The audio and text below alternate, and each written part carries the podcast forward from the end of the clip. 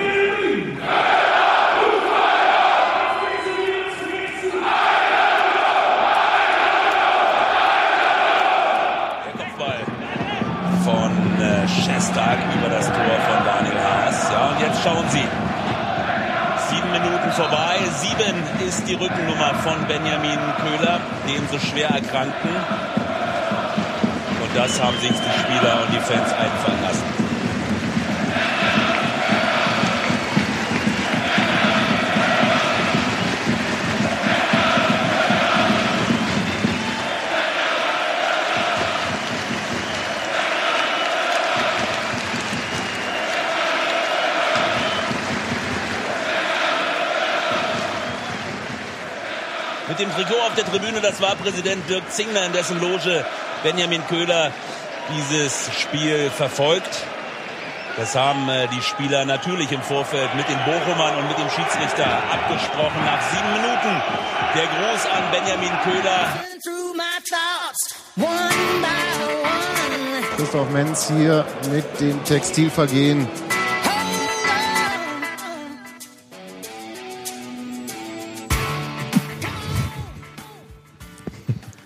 Einen wunderschönen guten Abend, ein gesundes neues Jahr. Profi mit Soundbed. Mit Soundpad hier, also richtig. alles automatisch. Fast. Ich begrüße euch alle, ich begrüße unsere Gäste. Roland, hallo. Hallo Sebastian. Roland ist hier, um quasi eine offizielle Record-Release-Party zu machen. Ja, Mit Record. genau. Beim ersten Mal war äh, leider ohne Platte, aber heute ist sie da. Und ich begrüße Jan, der erstmalig hier ist. Hallo Sebastian. Jan, du musst jetzt erzählen, was bist denn du eigentlich für ein Unioner? Äh, Wird wieder nicht begrüßt, ist toll. Kommt noch. Hallo Robert. Hallo Jan. Hallo Robert. Ich bin, äh, so wie all die anderen, auch ein Unioner. Ja, seit vielen, vielen Jahren mit Herzblut dabei und äh, bis Roland kam und, Und dich da rausgeholt hat. und der Ernsthaftigkeit des Lebens äh, zurückgeworfen hat. Ähm, ich bin eigentlich nur hier, weil Roland mich gebeten hat, mitzukommen, weil er sich alleine nicht getraut hätte, über seine Platte zu sprechen. Und ähm, der Vinyl-Fetischist in mir sozusagen dafür ein wenig verantwortlich ist, dass es diese wunderbare Single, die uns alle so berührt hat im letzten Jahr, jetzt auch auf Vinyl endlich gibt. Und ähm, als Unioner Komm, jetzt muss ja sowas kommen wie Ja. damals Karl Marx Stadt. Nee, es 74 stand ich am Rand. 88, das 3-2 und so. Genau. Nee, das erzähle ich jetzt nicht, weil das würde auch zeitlich nicht passen. Ich bin 40, das heißt, ich wäre 13, 12 gewesen. Boah, erstmal Scheinverbot. Passt nicht an. Aber ich sag, wir haben im Olympiastadion gewonnen und ähm, ich bin sehr lange dabei. Sehr schön. Wir fangen. Hallo Robert übrigens. Hallo Sebastian. Wir fangen aber zuerst mit dem Thema an, das, warte mal, jetzt zitiere ich Sky, Fußball Deutschland bewegt, Oh Gott. was aber uns tatsächlich alle bewegt. Und zwar die Erkrankung von Benjamin Köhler. Das hat mich, als ich das gelesen habe, letzte Woche, als diese Mitteilung kam von Union, ganz schön aus den Socken gehauen. Und ich wusste auch erstmal gar nicht, was ich irgendwie, was, was soll man dazu irgendwie sagen. Also alles, was man da sagt, ist irgendwie der Situation gefühlt nicht angemessen. Das war für mich irgendwie so. Also es kann jeden treffen und natürlich kann es dann auch Fußballer treffen. Also bei ihm wurde äh, Krebs diagnostiziert. Aber ist immer ein Schock. Also so junges Alter, 34. Wie habt ihr das aufgenommen? Wie habt ihr das mitbekommen? Ähm, auch über die Pressemitteilung. Ja, und ähm, wobei ich mich jetzt gerade korrigieren muss, dass äh, mein Freund Björn, hallo Björn, wenn du zuhörst, ähm, Gegrüßt wird hier nicht. okay, äh, ähm, tatsächlich mir eine Nachricht geschickt hat mit diesem äh, B- Benny Kühler hat Krebs, was an sich schon eine seltsame Nachricht ist, wenn man die so bekommt und sofort diese Betroffenheit halt auch in, in der Nachricht fühlt, weil man gar nicht genau weiß, wie formulierst du das anders. So, ne? Ja, genau so, oder? Also, Ja, so, fuck, wie war das im, im Kurier? Ähm, Krebs, du blödes Arschloch? Ja. Ja, so, ich glaube, das war so das, was ich auch in dem Augenblick gedacht habe. Und ähm, bin parallel dann irgendwie auf Kicker und Kurier und unsere Einschlägigen und überall war sie schon da, die Meldung. Und ähm, nach gestern tut es tatsächlich noch ein kleines bisschen mehr weh. So, das auch zu sehen, dass, ähm, dass der Schock sozusagen bei allen angekommen ist und sich jetzt vielleicht auch ein bisschen umgewandelt hat, aber es ist scheiß Krebs. So, und ähm, ja, Das kam ja relativ zügig danach die Meldung von Union, den Vertrag mit ihm verlängert zu haben. Quasi ähm, mit einem Tag Verzögerung haben sie das bekannt gegeben. Ich fand das ein super Zug.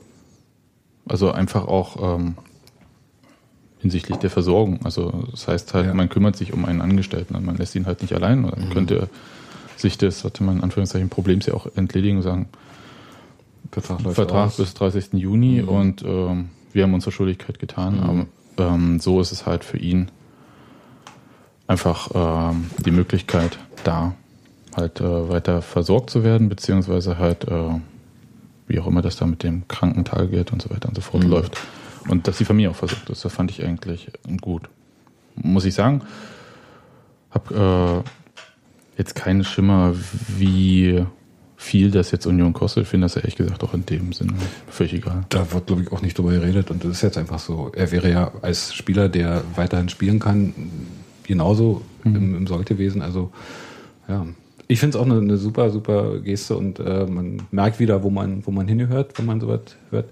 Ich habe komischerweise erst gehört, dass der Vertrag verlängert worden ist, bis ich gehört habe. Also es war wirklich zehn Minuten später habe ich dann erfahren von dieser schrecklichen Erkrankung und äh, da ging mir sofort ein Licht auf und das hatte, hatte dadurch auch wieder was ja, was Schönes, dass, dass eben dieser Verein so ist, wie er ist und dass dieser Mensch aufgefangen wird, dass ihm zumindest diese, diese Sorge, diese Last genommen wird, dass er da ganz entspannt an seine Therapien rangehen kann, dass er weiß, äh, es ist für alle gesorgt. Gut, er würde sicher sowieso nicht sofort in Loch fallen, aber dass es erstmal alle ganz normal weitergeht und er sich wirklich hundertprozentig darauf konzentrieren kann, was jetzt einfach therapeutisch für ihn dran ist. Ja. ne? Dass einfach die psychische Belastung nicht gegeben Genau. ist. Weil wenn er sich jetzt Sorgen machen müsste, was wäre ab dem 30.06., das Genau. wäre vielleicht noch ein Stück mehr. Ja. Ja, weil einen neuen Verein finden in der Phase ist natürlich etwas schwierig. Ja. rein, rein sportlich hätten sie sicherlich den Vertrag eh in absehbarer Zeit verlängert, denke ich. Ne? Es gab ja diese Laut Düvel, ja. Nachricht, Ja, also er so wie er signalisierte. Bereitschaft und Genau. so. Ne? Also es wäre jetzt sowieso zu Gesprächen gekommen. Ja. Und ähm, wie auch immer man jetzt das bewertet, was in den letzten zwei Jahren sportlich mit ihm passiert ist, hätten wir sicherlich verlängert, ja. Denke ich. Also gehe ich So. von aus, weil Ja. alles andere wäre eigentlich Unsinn gewesen. Das ist klar bei aller Kritik und was er sich immer anhören muss, aber er hat im letzten halben Jahr, glaube ich, einen Riesensprung gemacht. Also zumindest eine. Entwicklung, die Ja. extrem nach oben zeigt und äh, hat sich eingefügt in die Mannschaft, in das, was Düvel will. Und warum soll man da nicht verlängern? Also ich glaube auch, dass man in dem halben Jahr jetzt sowieso passiert wäre. Würde ich mal vermuten. Aber Und das eh- ist, dann- das ist dann schon auch mehr als eine Geste der Wertschätzung oder eine Geste der Katastrophe, die jetzt passiert ist, sondern Ja. eben auch die Anerkennung von dem, was er für uns auch auf den Platz bringt. So, ne? Oder für den Verein auf den Platz bringt. Na gut, trotzdem muss man bedenken, dass diese, was, was vor ihm liegt an, an Therapie, an, an, an Zeit, einfach, äh, das wird sicher in diesem Zeitraum auch bleiben und vielleicht noch darüber hinausgehen. Das heißt, dass der Verein sich da schon äh, auf, über das Sportliche hinaus sehr weit aus dem Fenster lehnt und das finde ich großartig. Ja, Ne? Also- keine Frage. Ich wollte das auch nicht Nee, nee, schmä- schmälern nee, gar nicht, so, ne? überhaupt nicht. Also- Nee, nee. Also die Geste jetzt mit der Vertragsverlängerung nach, halt nach dieser Ankündigung und nach der Diagnose ist einfach ganz, ganz allgemein eine menschliche Geste. Das hat nichts mit dem Sportlichen Genau. zu tun, weil, Absolut. äh, um da mal ganz realistisch zu bleiben, sportlich wird er uns wahrscheinlich nicht mehr weiterhelfen können. Also ich glaube nicht, dass er, wie alt ist er, 34? Mit Mhm. 34 kämpft man sich nicht nach einer intensiven äh, äh, Chemotherapie, die jetzt vor ihm liegt, wieder an eine zweite Liganiveau ran. Also das passiert nicht. Mhm. ja. Ich glaube nicht, dass, er, dass wir ihn nochmal spielen sehen werden bei uns. Insofern wird, ist das einfach eine menschliche Geste. Ich finde auch, da, mir geht's auch ge- ehrlich gesagt überhaupt nicht darum. Mir geht's nur darum, dass er gesund wird und Genau. alles andere ist eigentlich Völlig, Genau. völlig egal, genau. Und sicher, sicher wird sich um diese Person herum auch, auch etwas bilden, was uns einfach gut tut. Ja. Also, dass, dass, dass er aufgefangen ist, dass er noch da ist, dass er im Verein ist, trotz dieser Erkrankung. Das wird allen gut tun, das wird die Mannschaft tragen. Ich glaube auch, dass die, die spielerische Leistung gestern auch sicher etwas damit zu tun hat.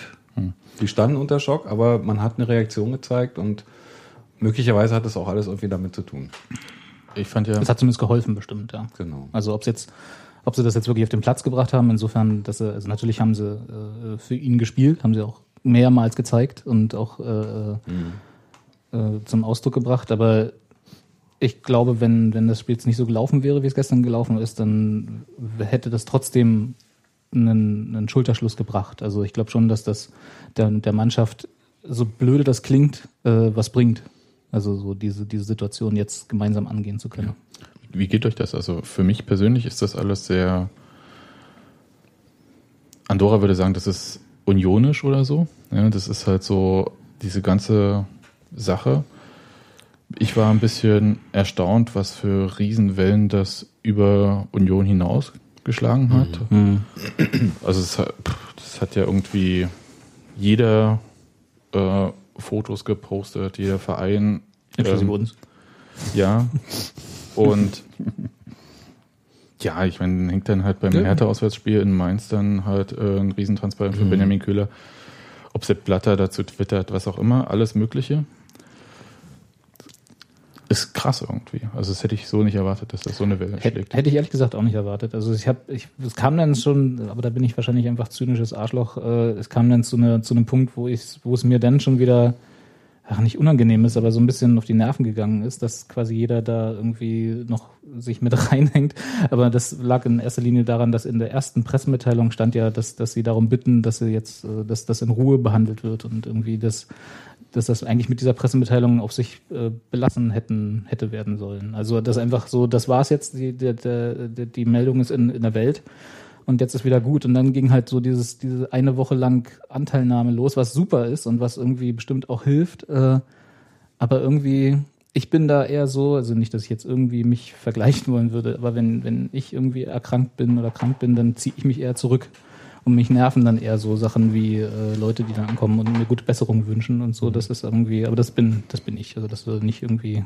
Ich habe ich hab meine Mutter gefragt, Ja. die ähm, ja auf einer Kinderkrebsstation früher gearbeitet hat und die hat gesagt, das Wichtigste eigentlich bei so einer Diagnose ist, dass du nicht alleine gelassen wirst Genau. und nicht das Gefühl hast, alleine zu sein und rausgeworfen zu werden. Und sie meinte, je mehr, desto besser. Okay.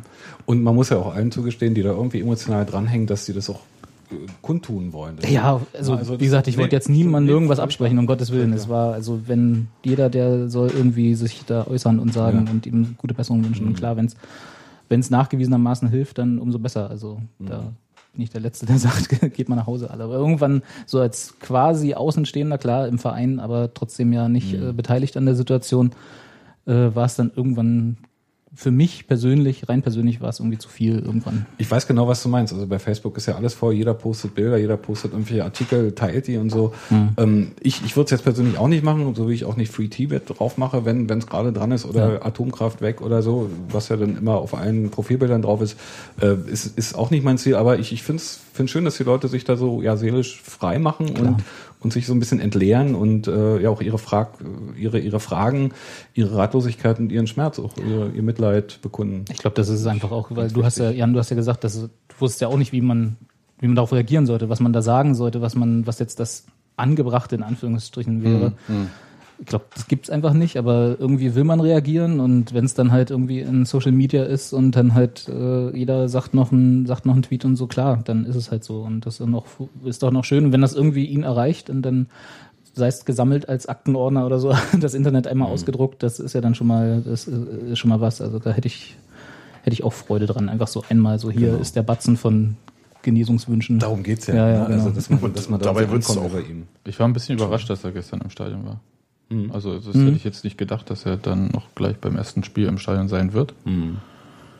Ja, ich habe, wie gesagt, ich habe ja keine Ahnung, äh, wie das mit der Therapie dann läuft, also wie schnell und so weiter und so fort. Relativ schnell. Relativ schnell. Relativ schnell. Am besten. Da das ja eine kombinierte Chemo und Strahlen, also ich habe durchaus da auch ein bisschen Erfahrung, ähm, fangen die praktisch Dienstag an. Ja. Ne? Also ich weiß nicht, Mittwoch haben sie die Diagnose öffentlich gemacht, ne? Und Donnerstag kam die Presse oder andersrum. Und ähm, dann sind die am Montag, Dienstag, je nachdem, wie das Virchow da belegt ist, sind die dran. Also ich denke mal, er wird die Diagnose selber ja schon länger haben. Der hatte ja Das ist halt die Geschichte, ne? Es Ja. gab ja diese Aussagen aus dem Trainingslager mit den Bauchschmerzen Genau. in dem Interview und so. Ne? irgendwann danach, also das ist jetzt drei Wochen her, Genau, ich, ne? irgendwann ab dem Zeitpunkt, als sie aus dem Trainingslager wieder da waren, bis, Ja. bis zur Pressemitteilung wird er irgendwann diese Diagnose bekommen haben und dann wird er auch einen entsprechenden Therapieplan äh, haben, der wahrscheinlich jetzt anfängt, diese Ja, Woche, würde ich mal denken. Definitiv. Also, da war das dann einfach noch so das Spiel, was er noch mitgenommen hat, bevor er irgendwie äh, bettlägerig wird und die Chemotherapie verkraften muss. Und dann hoffen. Ne?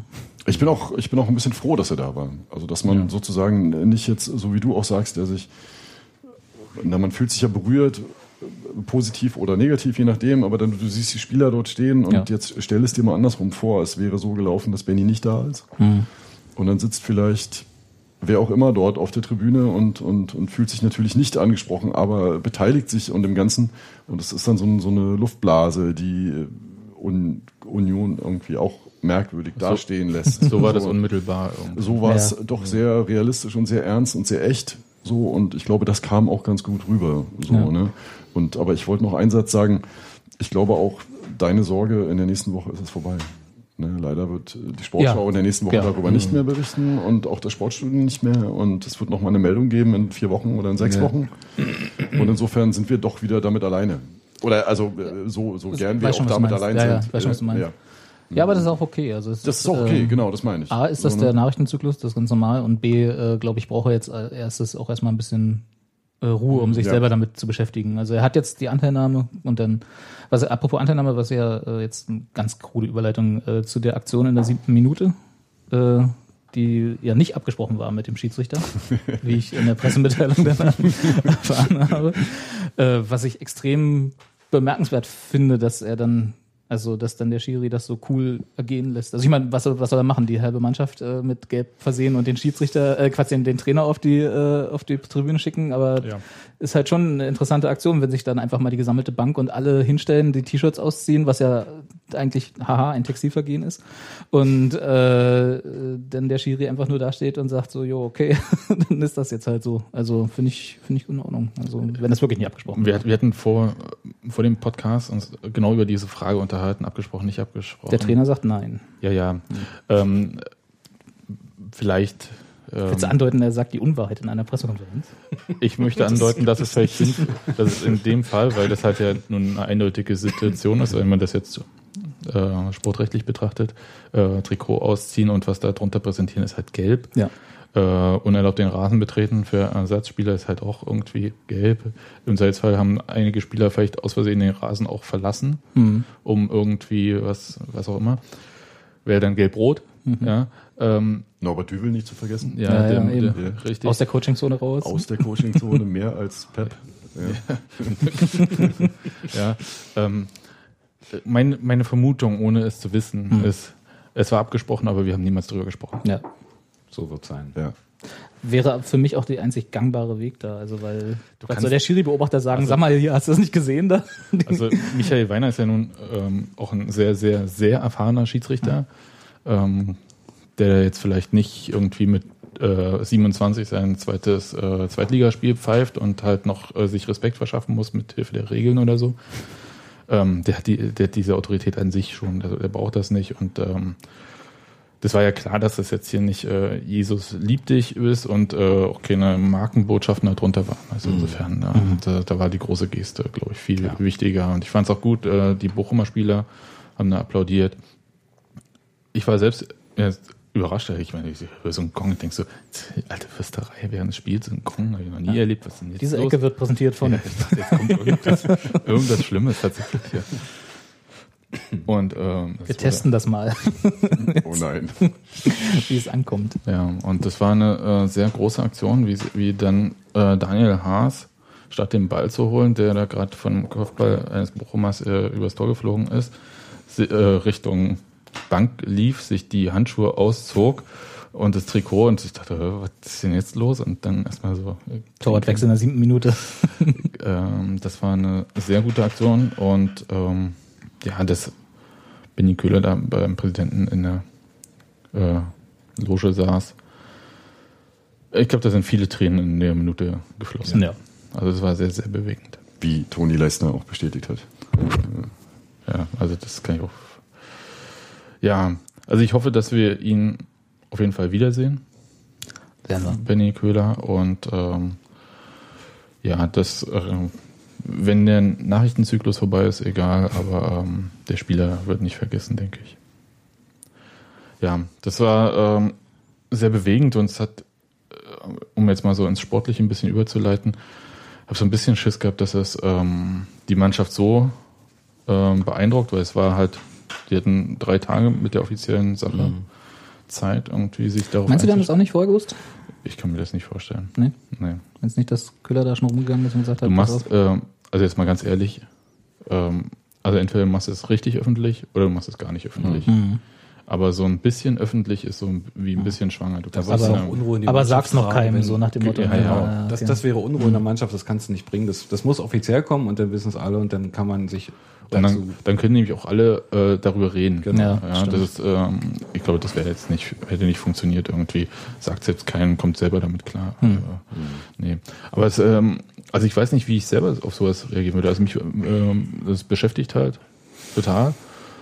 Und habe halt gedacht, dass es äh, ein blöder Vergleich, aber äh, nach dem Selbstmord von Robert Enke hatte Hannover ja, ähm, da gab es große Gesten und die Mannschaft hatte super damit zu kämpfen. Nun ist Benny Köhler glücklicherweise ja noch da und alles, aber es ist halt so, es wird halt aus der Mannschaft rausgerissen und das kann schon halt äh, was hinterlassen und ich bin sehr glücklich, dass ähm, die Mannschaft das einigermaßen gut hinbekommen hat, ja, sportlich. Das war ja, also erste halbe Stunde habe ich gedacht, hm, ein bisschen zaghaft. Ah, die, erste halbe, die erste Hälfte. Ja, Nicht nur naja, die erste bis halbe zum Stunde. Gegentor. aber, hm. Aber wir können erstmal kurz ähm, darüber reden, ähm, wie der Trainer ähm, Benny Köhler dann ähm, ersetzt hat, äh, personell. Wie ich finde, eine sehr interessante Variante, nämlich äh, Björn Koblin auf links zu setzen, was er nun öfter schon gespielt hat. Und ähm, Hat er? Wie oft hat er das schon gespielt? Kann mich nicht erinnern. Also vor sehr, sehr langer Zeit. ja, aber bei Union hat das schon Bei ein Mal Union, er kann es. Wir wissen das alle, weil wir es gelesen haben. Er kann links und rechts. Also, Links quasi, wie rechts. Ja. quasi in Wetzlar. Genau. ja. Ah, Und nee, aber der hatte, äh, ich, bei Bochum nicht, aber bei Bayern. Hat er das, aber hat er das bei Union schon mal gespielt? ja. Ja. Echt? Also er ist tatsächlich gelernt, irgendwie auf links und auf rechts. Und er Okay. konnte auch in allen FIFA-Versionen, da habe ich mit ihm. ja.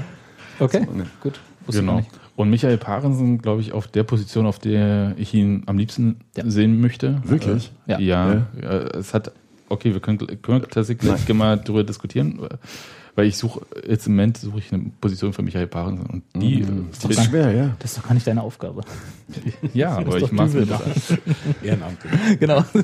Ehrenamtlicher Parensen-Verstecker. Norbert, ich habe da eine Idee. genau. Und Gibt es ähm, einen Briefkasten bei Union, wurde das der quillt immer über. Genau. Nein. Aber Michael Parensen im defensiven Mittelfeld dafür, ähm, quasi auf der Position, die Benny Köhler sich immer so mit Damir Kreilach so abgewechselt hat. Fand ich gut, weil ich fand, ähm, man hätte ja auch sagen können, äh, defensives Mittelfeld, also die klassische Sechserposition macht Damir Kreilach. Aber Michael Parensen ist halt offensiv einfach sagenhaft ungefährlich. Das weiß ja nun auch jeder. Ausgedrückt. Ja, Ja, Micha. Auch erst seit einer Weile, oder? Der war doch schon mal, habe ich das Wie falsch viel? in Erinnerung oder war der Nee, nicht du schon mal es, du besser? hast es nicht falsch in Erinnerung, aber es gab dieses Zusammenspiel mit, mit Kohlmann natürlich, ne? diese z- zwei, zweieinhalb, Ja. fast drei Jahre, Ja. die er Ja. fast blind mit ihm alles auseinandergespielt Aber hat. er hat trotzdem nur zwei Tore, glaube ich, insgesamt in seiner Unionszeit. Und es gab diese drei, vier Fernschüsse, an die ich mich, glaube ich, auch alle erinnern kann. So, ne? Weiß noch Weil genau, wie du ich, sie Ich weiß noch, wie ich sie gefangen habe. Also, ne? Und Micha ist sicherlich ähnlich wie Benny ein großer Teil der Mannschaft und ein wichtiger Teil der Mannschaft. Und tatsächlich ist es, glaube ich, eine echt große Aufgabe für unseren Coach zu gucken, was mache ich mit ihm eigentlich. Ja. Weil wir wissen, er wird nicht schneller. So, ne? Er ist in der letzten Saison wahnsinnig oft überlaufen worden als linker Verteidiger. Er hat Schwierigkeiten mit Lobs und also alles Dinge, die man sieht halt von der Außen, äh, von der Gegengrade. Und ähm, Wo man ja, also eigentlich, äh, man kann ihn nicht vorne verwenden, weil er nicht mehr so gefährlich ist. und wir und haben hinten wird er Thiel überlaufen. vor ihm, ne? oder auf der anderen Seite Chrissy vor ihm. Ja. So, ne? Das ist auch schwierig. Jetzt ist Kobilanski dazugekommen, praktisch neu dazugekommen und wie dazugekommen für Chrissy. Hm. Und die linke Außenbahn war schon irgendwie auch so eine Union-Flaggschiff in, den, in den Jahren. Ne? Und, Ja, und und die ja Benny auch gespielt hat. Ah, ja, die ist und ja, deswegen sage ich halt, also die äh, linke Außenbahn war ja seitdem ED weg ist ja nie wieder das Flaggschiff, als er noch da war. Ja, ist das so Danach, kreb, ja, Oh. danach krepelte die eigentlich immer so, so mehr schlecht als recht vor sich hin. Also das war immer nur Hm, Stimmt, ja. ein schlechterer Ersatz als das, was mit Wechsel, ED da ja, lief. Ja, also ja, ja. nun lief das mit Idee, aber auch nur ein Gut. halbes Jahr sehr gut und Ja, dann ist er nach aber da- gegangen. Aber was war das für ein halbes Jahr? Das Ja, war das war sein, halt- sein goldenes Poster und, Das war echt toll. und ihr habt alle gelesen, wo er ist. Aber das führt jetzt weit weg vom Thema. Aber wo ist er denn jetzt? Zypern? Ja, ja, irgendwo. Ausgeliehen. Nikos, Nicosia? Irgendwie sowas, ja. Ein möglicherweise Champions League Teilnehmer. Ah, ja. hör mal hin. ja, war Belaid auch. Also. oh, das war das Totschlagargument, ne? Aber Ja, Er kann auch noch mal zurückkommen. ich möchte jedenfalls, möchte Also ich jedenfalls würde sagen, ED wieder nehmen. sofort. Ja. Ja. Sebastian, du, du möchtest was Als, als sagen. Austausch mit, mit Polter, ähm, Äh, weil er gehört ja meins. zum Spiel. Noch. Kurz, Zum Leute. Spiel. noch. Lasst mal kurz. Erol wäre eine Möglichkeit gewesen. Erol, ja, äh, zu offensiv. Also Ja. das würde halt äh, Damir Kreilach äh, in der Defensive binden. Auf jeden Fall. Und es ist halt so, dass ich Kreilach doch, in, also wenn so eine Art Doppelsechs, dann äh, Kreilach den Tick offensiver, weil er einfach die Übersicht hat und auch äh, gefährlich im Torabschluss ist. Was man ja Okay. auch in dem Spiel jetzt gesehen hat. auch wenn es nicht geklappt hat. Er braucht zwar vier Versuche, aber dann. Naja, Das war aber egal. Ja, ja. Ja gut, aber das waren Standardsituationen. Das Insofern ist es ein bisschen anders, weil es waren Dreiecken, richtig? ja, und ein Freistoß. Dreiecken und ein Freistoß. ja. genau. Ja, und der Freistoß war gut. Aber er Jetzt finde ich halt, diese Variante mit Jopek dagegen auch sehr interessant, weil es halte ich für mehr nicht so zweikampfstark. sicherlich, aber offensiv stur. Ja, Also, ja und den, also, Pass, den Pass spielt Damir einfach nicht immer. ja aber äh, äh, dann hättest du halt Jopek und Kreilach und Und Micha auf links. ich möchte ihn nicht mehr auf links. Okay. Ich, ich fand Ich das, meine, wir suchen eine Position. Ja. ja, ja, So, ne? und ich Und, fand das äh, jetzt so im defensiven ja. Mittelfeld eigentlich ganz gut.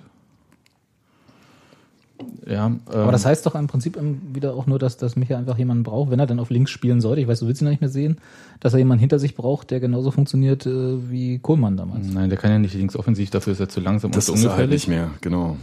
Er könnte nur linker Verteidiger.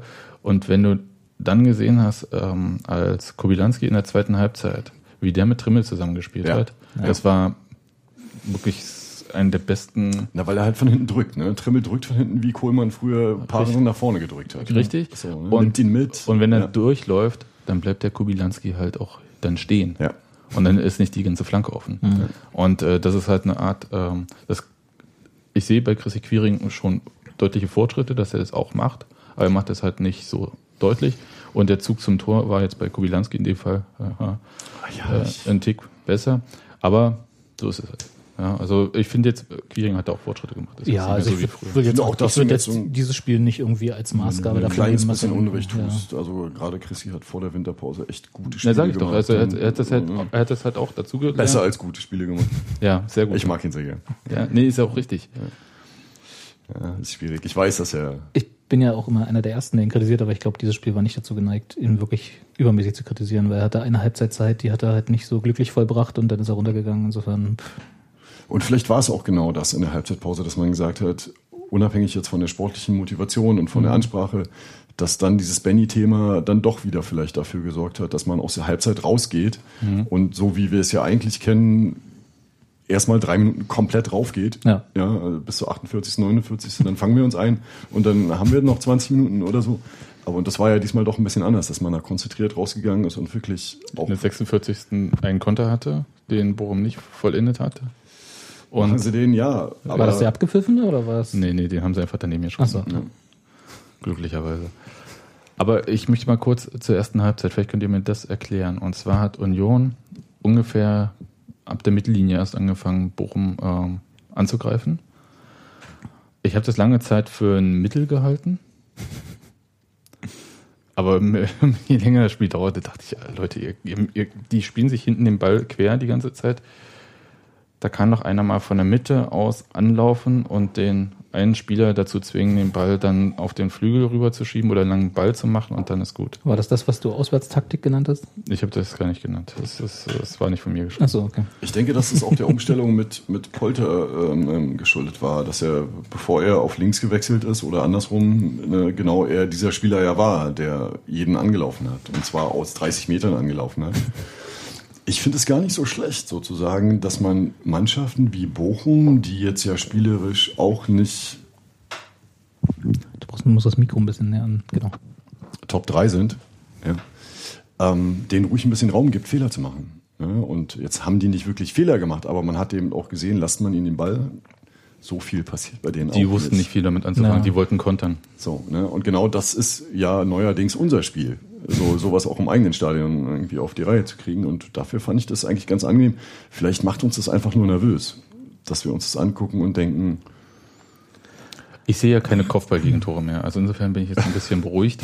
Ja, also Wie, was, du siehst keine mehr oder du siehst keine mehr, dass sie noch kommen? Nö, das, also ich habe da, jetzt- nicht mehr. Ich hab da keine Bedenken. Jetzt habe ich eher bei flach gespielten Ecken. Äh, ja, ja, Ich, ich hatte auch, ich weiß gar nicht, ob das daran lag, aber ich war die erste Halbzeit, also ich habe das auch so gesehen, ich fand das aber gar nicht so schlimm, dass, dass die quasi den, die Bochumer Hälfte den Bochumern überlassen haben. Ich fand das nicht so sehr Mittel, sondern eher Folge von, von so ein bisschen, irgendwie hatten, wirkte das noch so ein bisschen als verkrampft auf mich. Das war irgendwie, in der ersten Halbzeit war das alles so, sie wussten nicht so richtig, was mit sich anzufangen auf dem Platz. Und dann Ja, hat man halt die Bochumer erstmal kommen lassen, ja, ja, obwohl eigentlich Spiel nach nach dem Trainingslager. Nach der Winterpause, ja. Ganz schön hinkommen. Also Und du vielleicht. hast, oder hast eine Bochumer Mannschaft mit neuem Trainer, wo du jetzt auch nicht genau weiß, was die alles genau wollten, planten. Das wussten sie anscheinend selber auch noch nicht richtig. Ich war ja Simon Terodde sehr dankbar in der ersten Halbzeit, dass er ähm, die Chance ausgelassen hat und Punschetz hat noch die Zeit gegeben, also die Zeit gegeben hat, äh, die Grätsche anzusetzen. War eine schöne Grete. Ja, ja. Also war alles schön dabei. Du, früher hätte er den gemacht oder wie? Wenn es nicht gegen Union gegangen, gegangen wäre. eben nicht. Wer hätte den auf Ja, jeden Fall gemacht? Also im Niemals hätte er den Union gemacht. der war viel zu einfach. Stimmt, der war, der war klarer, klarer Weg zum Tor. Ja. mit, mit Blick zum Tor. Ja, das wäre das kein. Simon-Tor. Nee. Das, nee, nee. Also mit dem Rücken drehen und kompliziert reinschaufeln, alles super. Ja, ja. Aber nee, den nicht. Aber jetzt mal kurz äh, zum Gegentor. Irgendwas um die 30. keine Ahnung. Ähm, da habe ich gedacht, oh, ist doch wunderbar, alles geklärt. Aber ich habe das Gefühl, das hat die Hintermannschaft auch gedacht bei Union. Äh, war ja eine kurz ausgeführte Ecke, die dann äh, flach äh, in den Rückraum des Strafraums gespielt wurde. Da stand ja dann halt nur, wie hieß er eigentlich? War das nicht Sektas oder wie der heißt? Ich glaube, dass das ein eher ein türkischer Name war. Das ist ein türkischer Wir sind wieder, wir sind wieder vorbereitet wie Sau. Also es war nicht der slowakische äh, Ex-Nationalspieler. Guck doch nochmal nach. Ja, ja ich, ich, ich schaue nach. ähm, Google das doch mal. Aber was ich sagen wollte, was war denn da eigentlich los? Wo jetzt? Na, bei Union. Ich meine, wieso geht denn da keiner? Also der Laufweg war ja, also Chrissy Quiring stand ja dort Ja. und hat den Laufweg gemacht auf den Spieler, der kurz angespielt wurde und zur Strafraumecke gegangen ist und dann den Pass gemacht hat. Naja, Laufweg kann man das auch nicht nennen, oder? Der hat so ein paar drei Schritte dahin gemacht. Naja, auf jeden Fall hat er aufgemacht. Also Ja. Quiring hat aufgemacht und äh, Koplin kam nicht rechtzeitig ran. Ja, es ist, es ist vielleicht auch diese neue Entwicklung, dass man Gündüz vor- hieß er. Gündüz. Es klingt für mich nicht slowakisch. Nee. Äh, Klingt nach Weiter. einem Bochumer Spieler, der eine einstudierte Variante zu Ende gebracht Ja, hat. Ja. das auf Ne? jeden Fall. Und ich, ich bin ganz froh darüber, ehrlich gesagt, weil ich irgendwie seit Jahren, selbst als wir noch oder als, als aktiver Spieler sozusagen noch, mich immer gewundert habe, warum trainieren wir eigentlich Ecken nicht? Und warum trainieren wir Ecken nicht erfolgreich? Weil es viel erfolgreicher oder FC Bayern trainiert auch keine Ecken. aber wie viele Tore machen die aus Ecken? Null. Null. Nein, Ja. doch jetzt eine. Ja, okay. Ne? Also man glaubt ja, dass ein Freistoß gefährlicher sein müsste als eine Ecke und das Mhm. ist ja eigentlich rein statistisch sowieso nicht so, ne? weil wir alle wissen, wie viele Freistöße eigentlich reingehen und daraus entstehen ne, Tore. Und Ecken viel gefährlicher sind, weil viel mehr Möglichkeiten da sind. Und das sah im Fernsehen auch nach dem dritten Mal angucken richtig gut aus. Ne? Die haben das richtig gut gemacht. Und wir haben gesehen, dass Chrissy nicht wusste, wo er hinlaufen sollte, ne? ob er den weiterlaufen sollte oder ob er stehen bleiben soll. Ich habe hab da eine Theorie zu. Ja. Ähm, also nicht, warum Ecken nicht trainiert werden, das weiß ich nicht, aber äh, sondern warum sozusagen es vielleicht nicht so viel, nicht so sinnvoll erscheint, Ecken nicht zu trainieren, weil ich glaube, da sind viel zu viele Variablen im Spiel. Gerade bei, wenn du sagst, Freistoß hast du halt zwei oder drei Leute, die dastehen und schießen wollen, können, müssen. Und die treten den Ball dann halt je nachdem, was es für ein Freistoß ist. Und das kannst du trainieren, weil das ist ein relativ fixes System. Also du hast halt den Ball, der ruht und äh, weißt, wo das Tor ist. Und äh, davor steht eine Mauer. Und dann versuchst du den Ball entweder in den Strafraum zu bringen oder halt direkt aufs Tor zu schießen. Und bei einer Ecke hast du halt die, die Variante, die jetzt Bochum gespielt hat, kurze Ecke in, dann in den Raum hinter den äh, Strafraum. Du hast die lange Ecke auf den, auf den hinteren Bereich des äh, Strafraums. Du hast die kurze Ecke hoch, niedrig. Dann hast du zwei, ne, nicht 22, hast noch die sondern Variante 19 mit- Spieler im Strafraum, äh, die irgendwie alle was mit dem Ball machen wollen, Mhm. äh, je nachdem. Und das sind einfach zu viele Variablen. Ich glaube, das kannst du nicht so trainieren, dass du eine Variante einstudierst, die auf jeden Fall klappt. Also du kannst es, du kannst es trainieren, dass du Laufwege ein, äh, dass du versuchst, eine Laufwege, Laufwege zu studieren, äh, zu trainieren, die dann dazu führen, dass eine Situation entsteht, die du gut, die du willst. Und genauso kann der Gegner das trainieren, das verteidigen zu wollen. Aber es gibt trotzdem, glaube ich, noch zu viele Variablen. Da bewegen wir uns im Bereich von äh, American Football, weißt du, so äh, Na, Angriffe und Verteidigungen planen und vielleicht gar nicht so weit gehen, nimm das Hockey. Ne, Im Hockey hast du diese Strafecke, die ja ähnlich ausgeführt genauso aussieht. Und die haben unfassbar unzählige Varianten drauf. Ja. Und die haben eine unglaubliche Quote. Ja, stimmt. Und du hast genauso viel äh, Mitspieler im Strafraum, du hast genauso viele Spieler außerhalb. Das ist nämlich der Punkt. Du musst deine Spieler aus dem Strafraum rausziehen. Ja. Und nur dann bist du erfolgreich bei einer Ecke. Weil wenn du mit, wie du selbst sagst, mit 19 Spielern da drin stehst, hast du, ist praktisch no way, irgendwie ne? was Ja. zu machen. So. Muss das irgendwie kommst- kontrolliert hinbekommen. und das ist das, ne, diese Variablen abzuschalten und das kontrolliert zu machen. Und das kriegst du nur über Laufwege, Training, Training, Training hin. Und das kann man locker trainieren. Ne? Also ganz sicher. Also man kann, sicher. Die Frage ist, ob man die Zeit, die man fürs Training hat, darauf verwendet. Ich glaube, dass Jürgen Klinsmann das trainiert hat damals mit dem, ja, Möglich. wie hieß er nochmal? Vielleicht sollte sich Union mal hier, wie heißt es, Berlin Thunder, die mal, mal einen Coach Äh, da Bernhard- holen und ein paar Laufwege, äh, Peters. Genau, Peters, exakt. Ja, ein paar Laufwege trainieren oder so, ein paar, vielleicht aus dem Playbook mal ein paar Varianten sich angucken. Also ich hoffe jedenfalls nach dieser Ecke, dass das sozusagen äh, mehr Freunde findet. Und, Ja. äh, Wir haben das ja auch gesehen, im gl- gleicher Halbzeit, Union mit einem Freistoß, den sie statt ihn hoch reinzuwerfen, flach äh, zur Seite gespielt haben. Und dann kam aber irgendwie nicht richtig in Schussposition, beziehungsweise der Gegner ist schon draufgelaufen. das ist sicherlich jetzt auch Tusche geschuldet, dass wir seit Tusches Weggang irgendwie doch einige Freistoßvarianten drauf haben und äh, die auch, finde ich, ganz interessant aussehen. Ja, sehen Sie. Hm. Ja, Also und muss dann auch mal erfolgreich werden. Ja, aber bei ich Freistoß auch. bin ich ja, bin ich ja übrigens äh, gar nicht so, dass ich sage, super gefährlich, muss jetzt reingehen Nee, und so. nee, das nee. ist halt so, weil das, da kann alles Mögliche Ja. schiefgehen. Ich weiß nicht, wie man das äh, so gut trainieren möchte. Na, entweder du hast halt so jemand, ne, der wie jetzt Alaba bei den großen Bayern sowas kann, ja. Ne, ja, oder du hast halt Tusche, der kann es halt am Ende seiner Karriere alle 20 oder alle 30, ne, aber gefährlich sieht er immer aus. Ja. Ne? Und das reicht ja manchmal schon auch als Signal. Äh, ne? Und bei einer Ecke finde ich aber ist schon die Torgefahr unmittelbarer. Und, ähm, ja, Das ist näher Hängst- dran. Ne? Hängst, Ja. aber, hängst aber auch davon ab, wen hast du da vorne stehen. Wenn du einen Horst Robisch da so einen Typen stehen hast, dann musst du nur trainieren, dass der getroffen wird. Was relativ schwierig ist, ne? Genau. aus 30 Metern einen Ball halb hoch zu schießen, der genau auf Horst Rubisch landet. Genau. So, ne? Aber da hast du die Torgarantie. Wir haben übrigens, äh, das, oh, Fakten, Fakten. Ich, wir sind ja eigentlich ein faktenfreier Podcast, aber Oh, ich, ich zitiere jetzt mal kurz aus dem Chat. Aus einer Ecke fallen durchschnittlich 0,0022 Tore. Gott, ich bin Das ist so eine schlecht, ey. Echt? Wo sind, was, sind, was sind da für Also Quelle Union, dahinter? Union, Union-Tore, Nee, nee, ich, Union-Statistik. nee, nee, ich glaube, das ist prinzipiell schon so. Das Okay, ist, das ist wirklich schlecht, äh, also Ja. ganz wenig Tore fallen. Wer sagt das? Ist das vertrauenswürdig?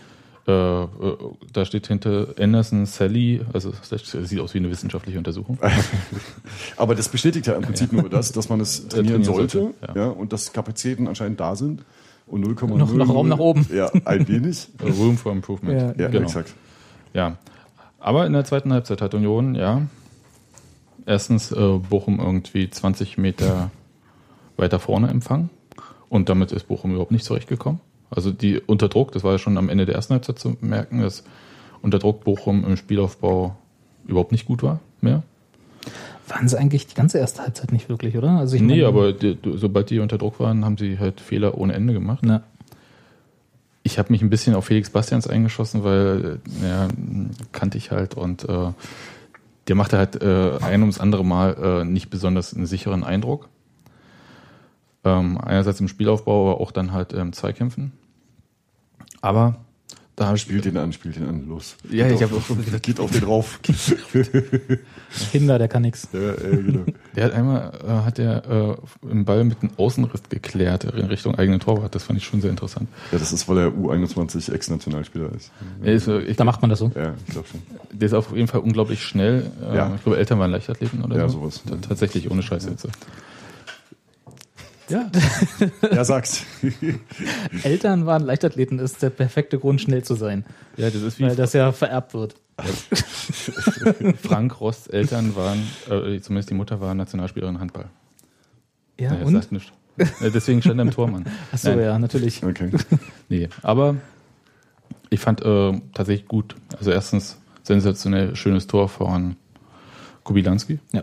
Das Wo, wobei wir dazu sagen sollten, vielleicht das 1 zu 0 war auch ein schönes Tor. Also es ist jetzt nicht, dass das ein völlig beschissenes Tor war. das war von Bochum. Die einstudierte Ecke. Ja. Ja, die war sehr schön. Diese 0,0. Nee, 0,00000. Ja. genau. Ja, aber das Tor von Kubilanski war natürlich auch im, auch im, äh, wie es herausgespielt wurde. Ja, also es, äh, aus wie vielen Metern war das eigentlich äh, entfernt? Ich kann das aus diese, äh, wenn immer so aus, wenn es so aus, aus der Ecke vom Strafraum irgendwie kommt. Bisschen mehr als 16. 15, 16? Ja. Sowas hätte ich jetzt auch geschätzt. W So wunderbar um den Torwart herumgeschlänzt ins Eck. Ecke. Wie in der Konsole, wie auf der Konsole. Wie es eigentlich sonst nur bei FIFA klappt. Ja, ne? exakt. Ja, Gutes Gameplay. ja sehr gut. jeden Fall. Ja, aber Bei FIFA 95 gab es so einen Punkt in der, im Strafraum, wo man einen Fallrückzieher machen musste und da klappt, wurde immer ein Tor draus. Also 95. bei 95, ja, ja, ganz anders. Vielleicht ist das ja der Punkt, wo Kobylanski immer ein Tor schießt. Dann könnte man ihn da immer hinstellen. Ja, ist er jetzt, ist er jetzt da? Ist er jetzt in der Mannschaft? Ist er Also das jetzt? wäre jetzt nach dem Spiel Oder vermessen, ihn nicht aufzustellen im nächsten, oder? weiß ich nicht. Ähm, Also also Chrissy kämpft seit zwei Jahren mit dieser Problematik. richtig, Ja. erstens das und also bei Kubilanski die ersten fünf Minuten bis zum Tor habe ich auch Unsicherheiten Es gesehen. gab diesen einen Fehlpass, ne, der Ja, auch doch. schon beschrieben wurde. Ja. seinen ersten Kontakt. ja, genau und der hat Gab es nicht auch gleich einen Foul, als er auf dem Platz stand? Hat er nicht gleich erstmal einen weiß ich umgelegt? nicht, Aber er war nicht an allem schuld. Nein, aber was man gemerkt hatte, war, dass ihm halt ein bisschen Sicherheit gefehlt hat, war Ja. ein bisschen aufgeregt. Das Tor hat ihm diese Sicherheit gegeben. Danach war er wirklich gut. Vor allem, wie gesagt, das Zusammenspiel mit Trimme hat Ja. mir sehr gut gefallen. Ja. Und er hat dann halt auch ähm, letzten Endes, ich meine, Union hat ja wirklich viele Chancen in diesem Spiel gehabt. Also so Möglichkeiten, das waren nicht immer Torschüsse oder so, aber so Möglichkeiten, wo du dachtest, hoch. Ähm, aber er hat dann halt auch das Tor von Kreilach nochmal vorbereitet mit so einem, was auch immer, war es ein Lob? Heber, Lupfer. Äh, So Ja. aus dem Lauf über die Abwehr rüber. Und da war ja noch ein Spieler dazwischen, oder? Ja. Jetzt, äh, Aber kam vom Gegner dann halt auf Kreilach. Tatsächlich. Ja, Vom- war das vom- nicht vom noch ein Bochumer. Union? wirklich jetzt, ja. Ja. Aber es, es war schon so, er hat ihn schon geschickt in den Lauf Ja. mit dem Lob. Ja, Also ja. jetzt, er hatte nicht den Gegner über Nee. Bande und Nee, hier nee. und so. Ne? Billard. Ja, ja. Es war kein Zufall. Nein. Das war so gewollt. Ja. Ja. Okay. Und mir war auch so, als wäre da noch ein Unionkopf dran gewesen, ehrlich gesagt, nicht ein Gegner. Ähm, Aber mir egal, Kreilach schießt den dem Torwart durch die Hosenträger, danke.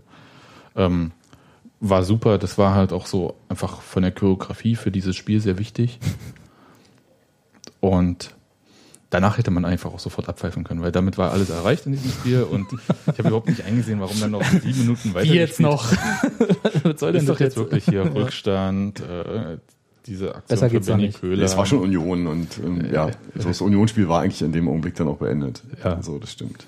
Und danach ging Es war auch danach komischerweise, also ich habe ja manchmal gab ja so Spiele, äh, kennen wir ja alle, wo dann so ein, so ein 2-1 noch rausgekämpft wurde in der äh, 80. Minute und dann denkt man, oh, jetzt haben sie es richtig geschafft und dann nochmal zwölf Minuten zittern, weil sie sich dann irgendwie hinten reinstellen und da denkst du, was, wieso habt ihr denn jetzt alle Fußballspielen verlernt und plötzlich war überhaupt das ist mal nicht so. Also ich hatte nicht den Eindruck, dass Bochum noch irgendwie Klar, die waren dann nochmal und ein bisschen aufgedreht haben sie nochmal, aber so richtig. Aber es lag halt- jetzt nicht nur an Bochum. So, ne? Es war durchaus, dass wir auch nicht aufgehört haben, nochmal dagegen Nee, nee, zu genau, deswegen Und, meine ich ja. Also das war jetzt nicht so nach dem Motto, wir stellen uns jetzt alle hinten rein und verteidigen das 2-1 jetzt, sondern die haben weiter Fußball gespielt, so Auch wie vorher vorne, auch und genau. nach vorne. Die haben und gedrückt. So, haben ne? gesagt, so, wenn der 3-1 kommt, nehmen wir noch mit, aber Aber das ist halt das Schöne. Also ich war, deswegen schweige ich auch so ein bisschen, weil ich einfach gestern nicht dabei war, nicht dabei sein konnte. Ähm, das ist ja das Schöne, weil ich in Spielen wirklich seit, ja, seit einem guten Jahr sehe, dass, dass man diese Angst am Schluss nicht mehr so haben muss wie früher. Weil die einfach dranbleiben und, und nicht sagen, jetzt stellen wir uns hinten rein und hoffen, dass nicht mehr passiert. Da Ja, also haben, haben wir das früher gemacht? Haben wir, haben wir gesagt? Ach, früher war alles anders. nein, ich glaube, das war jetzt auch, also es ist nicht immer so gewesen, aber wir Ja, alle kennen ja diese Spiele, wo man irgendwie sagt so, Zitterspiele, sag mal, der 2-2 ja. noch in der 75., Ja, 80. Minute geschossen und dann noch Definitiv. 10 Minuten, oh Gott, Ja. jetzt, jetzt geht alles noch schief. Ja. Ich kann mich auch an die Rückpässe dann erinnern, dann kam der Kreisel und Tuschel und so, Ja, ne? Wir ja. haben das ja alle hundertmal erlebt. Aber ich meine, als Trainer, du hast ja einen Einfluss darauf, Hm? eigentlich. Und also wie, wie geht man in so eine Situation? Man übt ja diese Situation. Wir gehen in Führung, wir, wir haben einen Rückstand, wir machen einen späten Ausgleich oder was auch immer. Wie verhalten wir uns? Ne? Also so, ein- so, ein- so ein grundsätzliches taktische Schulung. Und das ist tatsächlich, dass ich da auch jetzt sitze oder stehe, je nachdem, wo ich Spiel gucke, und äh, denke, das ist gar nicht so schlimm wie früher.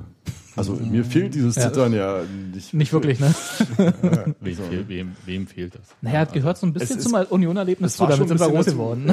Ja, ich habe auch immer neuen Unionern sozusagen gesagt, pass auf, ey, ein 3-0 in der 30. Minute heißt noch nicht, dass wir auch 6-0 gewinnen. Genau. Es könnte auch noch 3-4 ausgehen. Das ist So, ne? richtig, ja, natürlich. Und das Aber- war auch immer ein bisschen zu viel von allem. Ne? Das, das weiß ich auch. Aber das ist tatsächlich weg. Und das ist, glaube ich, das allererste, was ich an Norbert Dübel oder an, an, an dem, was sich verändert hat, sehe. Genau. Und jetzt zeitlich ist es halt Norbert Dübel.